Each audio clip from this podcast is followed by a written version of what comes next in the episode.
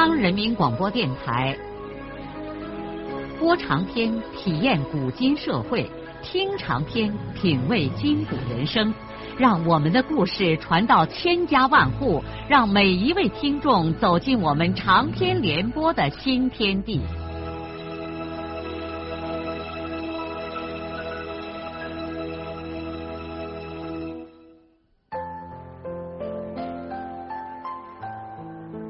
听众朋友，请继续欣赏荣获茅盾文学奖的、由中国文联出版社出版的路遥的长篇小说《平凡的世界》，由李野墨演播。田福军同时想到，许多人由于过去的理想和信仰一次次的被现实所粉碎，在眼下新的社会条件下，他们也变得现实起来了。而这种人的所谓现实眼光，不过是衰老心灵的一孔之见罢了。在大马河川搞完谷子丰产方的第二天，田福军和张有志相约一块去元溪城南三十公里处的古迹石佛寺转了一圈。据《元溪县志》和《黄元府志》记载。石佛寺曾经是一座绛红色的寺院，它的周围是一片浓绿的参天松柏，更有甚者，门前一棵八个人伸胳膊才能搂住的古柏树中，却奇迹般的长出一棵汉槐，古迹中称之为百抱槐。遥想当年。那寺院红墙黄瓦，绿荫孤地，香烟飘绕，如同仙境一般。相传此寺始建于唐，据现有嘉庆八年的碑文记载，系赵子金统四年，即公元一一四四年，迄今已有八百多年的历史了。历经各代兵匪战乱之后，从外观看，这座著名的古迹只留下了一片瓦砾和枯草中立着的一座石牌坊。文化革命初期，这座石牌坊也被破四旧的红卫兵推倒了。不过，这里还留有一个千佛洞，基本上保持着完好。走过一片瓦砾草滩，来到石崖下，就被石洞门口一副石刻的大幅对联吸引住了：“石山石洞石佛像，天下第一；红寺红庙红佛堂，世界无二。”石洞高三十多米，宽六十多米，洞顶齐平，雕刻有各种图案书法。洞中央坐着一个特大的石佛像，左右站着两个。洞两边有两道走廊，走廊上又分别立着十八个大石佛像，气派之大，甚至可以和杭州灵隐寺大雄宝殿里的泥塑大象媲美。另外。洞内周围三十多米高的石墙壁上，雕刻着一排排不同姿态、涂着各种颜色的密密麻麻的小佛像，简直难以数清。遗憾的是，有些石碑和佛像已经残缺不全了。田夫军和张有志从洞里转出来。走到瓦砾场被推倒的石牌坊跟前儿，共同坐在一根绣着绿斑的石柱上。陪着他们转悠的田福军的秘书白元也坐在他们对面，胳膊上小心翼翼的挽着地委书记的外套。苗凯调走了以后，苗凯原来的秘书白元就又当了田福军的秘书。这位白秘书在心里头对田福军很有点瞧不起，他觉得大领导就应该有大领导的威严和威风，可是田福军太没架子，太随和了，他哪像个地委书记啊？白秘书就是这样理解大官的。生活中就有那么一种人，你蔑视甚至侮辱他，他不仅仅视为正常，还对你挺佩服。你要是在人格上对他平等相待，他倒反而要小看你。这种人的情况，在伟大的鲁迅先生的不朽著作中都有详尽的诠释，这里就不再累赘了。现在，这位白秘书装出了一副谦恭的样子，听着田福军博学的和张有志谈古论今。他惊讶的看见地委书记竟像个农民一样，脱掉了鞋袜，有失体统的拿手指头抠自己的脚指甲。田福军的确是这副样子，他有脚气，动不动就拿手指头抠脚趾头。眼下他正一边抠脚，一边对张有志说：“有志啊，我看。”应该把石佛寺好好的修葺一下，建上个围墙，修两个风雨亭，再拿石板把这院场铺好，再把拉倒的石牌坊给立起来。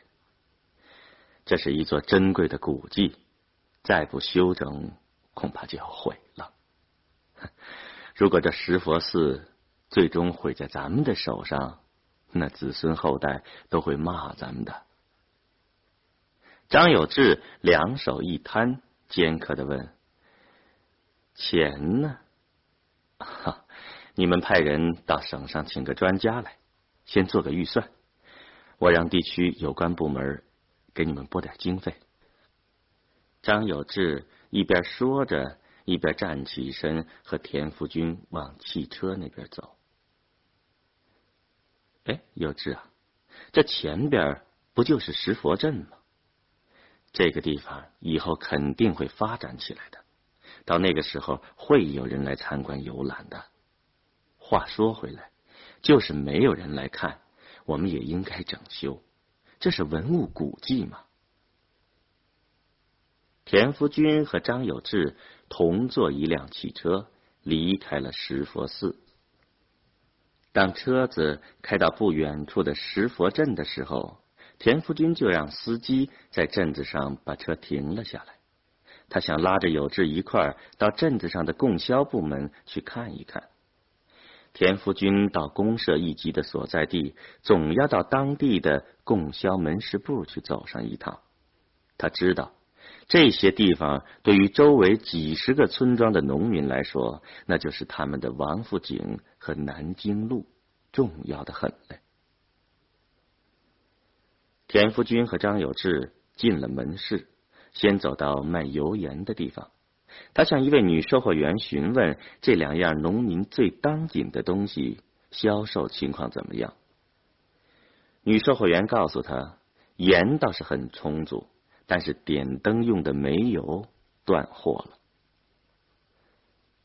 断了多长时间了？啊，从七月份开始到现在。女售货员打量着这两位花白头发的人，看来觉得他们俩有点不寻常，因此说话很客气。田福军扭过头来问旁边的张有志：“那线上其他的地方呢？”张有志脸有点红：“ 我我还不清楚这情况。”这个时候，供销社门市部主任来了。他显然认出了站在柜台外面的这两个人是谁，赶忙推开柜台挡板，让两位领导进后院去喝水。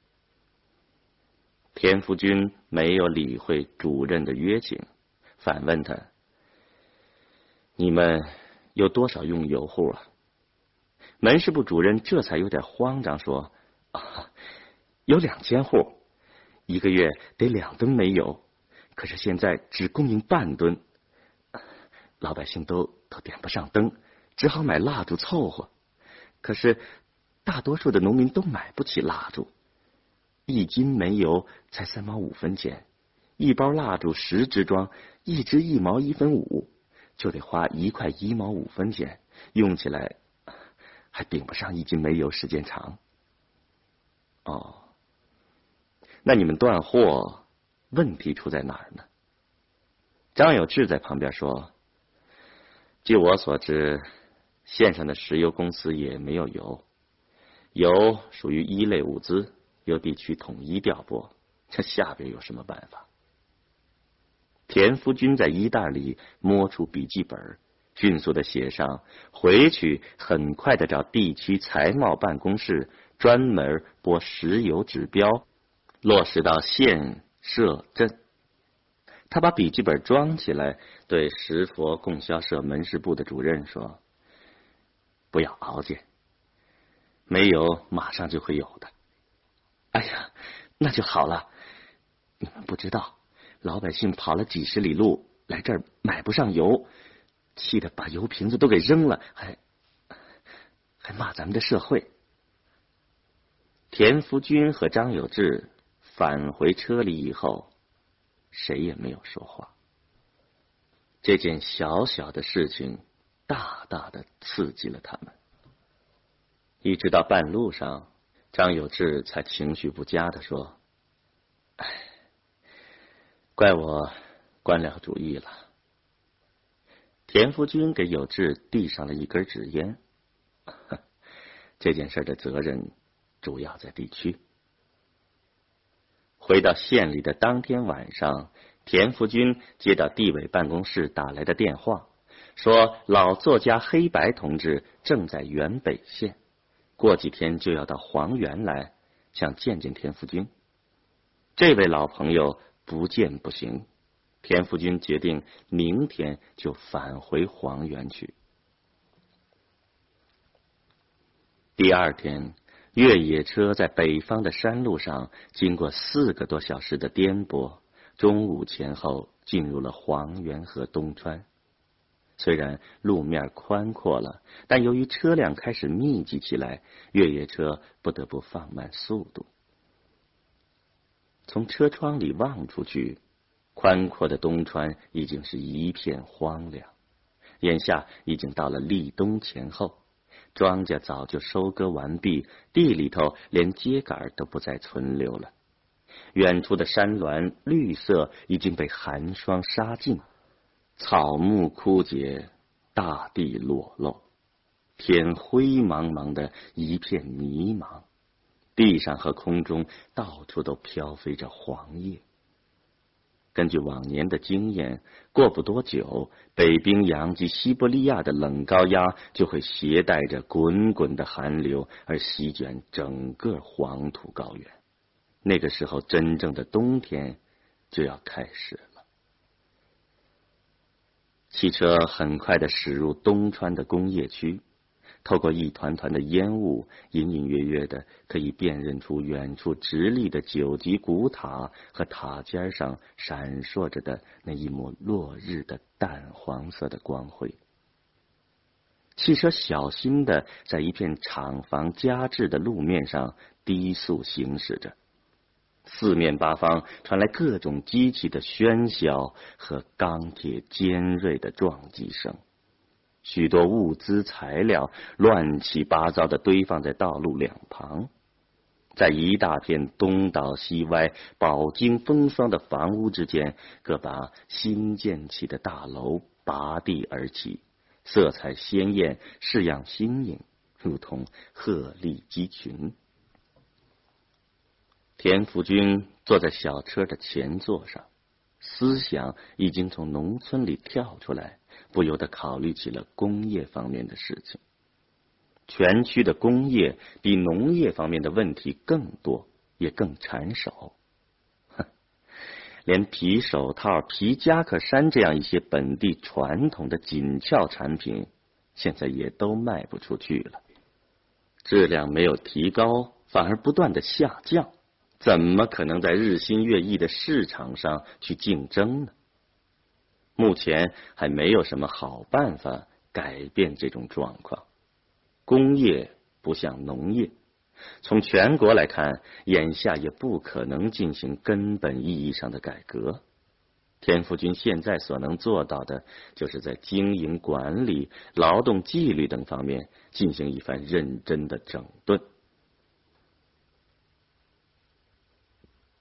尽管田福军对前任地委书记苗凯同志有看法，但他认识到他的前任在全区工业方面的想法和做法基本上都是正确的。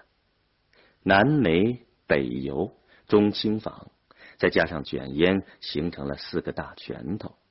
他感谢苗凯同志为黄原地区的工业打下了良好的基础。现在的问题是，他不能停留在这个基础上，而要较大幅度的扩大和发展。他已经迅速着手搞了。石油原产八万吨，不久前开始新建了一座十五万吨的炼油厂。经过和中央化工部以及省上的有关部门周旋，三年之内，石油的利润可以不上缴，自己赚。自己花一年几百万块钱，这对于全区几年以后实现财政自给是一笔相当可观的款项。另外呢，上个月田福军曾经和专员胡正文一起坐飞机到北京跑了一趟，跟煤炭部进行了一番友好而艰难的谈判。最后终于签订了合同，在原南县建立一个年产二十一万吨的煤矿，由国家投资，黄原地区包建。地区的卷烟生产本来是一个很有优势的项目，但是中央有限制，无法大力扩展。在田福军的脑子里，还萦绕着一个更大的梦想。那就是在他的任期之内，争取使黄原通火车。当然，这是一件难得无法想象的事情。但是他企图力争实现这个梦想。他盘算着，等农业和工业方面的一些大事理顺之后，他准备带上一帮子人到北京去搞一下活动。他已经和高老以及许多在中央工作的黄原籍老同志写信联系过，这些老同志都说没有问题，并且建议到的时候带些土特产，争取在人民大会堂开上个茶话会，由他们请各种关键人物出席，说不定还可以请来一两位政治局委员呢。汽车进入市区之后。田福军看见街道上到处都在搞卫生，各个机关都在各扫门前雪，清理人行道上的泥垢和垃圾。一辆宣传车缠绕着红布标语，在街上以甲虫的速度行驶，刺耳的高音喇叭严正的播送着市委市政府关于整顿城市秩序和卫生的通告。田福军很满意这个气氛。说实在话，黄元城也是太脏了，世上完全有必要这样大动干戈的来改变一下这个城市的风貌。可是他担心又会像过去一样搞上一阵子运动，然后又新颜换旧貌，哼，这是很可能的。田福军回到地委之后。先没顾上进家门，直接去了办公室。虽然这办公室和家只隔着一道小门，但是对田福军来说，这两个近在咫尺的地方，常常像两个遥远的世界。艾云有的时候也忍不住抱怨他把家不当成一回事儿。艾云对他说：“官是暂时的，家是永远的。”田福军心里头想。是啊，也许你说的对，可是我没法两全呢。田福军很羡慕一些人能够把繁重的公务和轻松的私生活平衡起来，他没有这种本事。在他的内心深处，他有的时候也羡慕一些一般的干部和普通工人的家庭。按时上下班，有充分的时间看看电视、听听音乐，和孩子们一块共享天伦之乐。可他呢，一年四季是东跑西奔，回到机关工作又是没明没黑，即使是回到家里头，也是不得安宁啊。会客室还没等他进门，就已经坐满了各种人，排着队等待着和他私下会晤。有的时候，他甚至要在众目睽睽之下吃完自己的那一碗饭。记得有位省委副书记说：“地委书记像军队里的排长。”那意思是说，这个职务比较轻松，哼 让他也来当当这个排长吧。田福军回到办公室，见他桌子上的文件堆得像小山一样，其中有一些就是他本人签发的。他在这座山面前怔了怔，然后叹了口气，去洗脸。他怀着一种愚公移山的心情，坐在了桌子前边，正准备翻阅这些文件的时候，常务副专员冯世宽小心的推开门进来了。这位田福军过去的上级，在田福军的面前还多多少少有点拘谨。体态丰盈的世宽把脖子上一条薄薄的驼色围巾解了下来，对田福军说：“福军啊，听说你回来了。”田福军和他一块坐在沙发里说：“ 我刚从元溪县回来。”提起袁熙，冯世宽的脸上显出了一些不自在。他或许回想起了当年他们两个人在那儿曾经有过的不愉快，但是一般来说，时过境迁，两个人现在一块共事的还是不错的。新的工作岗位使他们都对对方的了解深入了一步。在田福军看来，冯世宽的许多不足是由思想方法造成的。这位老中级师范毕业生对工作是很负责任的，做什么事情都很认真，包括做一些错误的事情。自从田福军在黄原任职以来，冯世宽在工作上一直还是支持他的。这倒是田福军原来所没有预料到的，因此他们相互之间开始建立了一种比较信任的新关系，这是很不容易的事儿。从冯世宽方面来说，社会所发生的巨大变化，也使他认识到过去的那一套做法不行了。冯世宽是一个有一定文化程度的人。读书和学习使他能够很快的甩掉了一些过时的包袱，尽管是气喘吁吁的，但仍然竭力跑着，想撵上时代前进的步伐。当然了，他对田福军的看法在某些方面仍然持有保留态度，但是他认识到田福军这个人最大的优点是胸怀宽阔，能容人。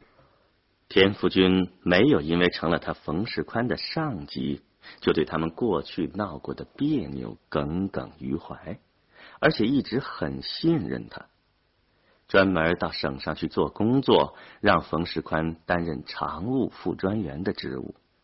仅仅这一点，冯世宽就要求自己努力的当好田福军的副手。冯世宽刚刚坐进沙发。就直截了当的对田福军发起了牢骚。哎，明川这个人也有点太过分了。怎么了？把咱们地委和行署各罚了二百块钱的款呢？因为什么呀？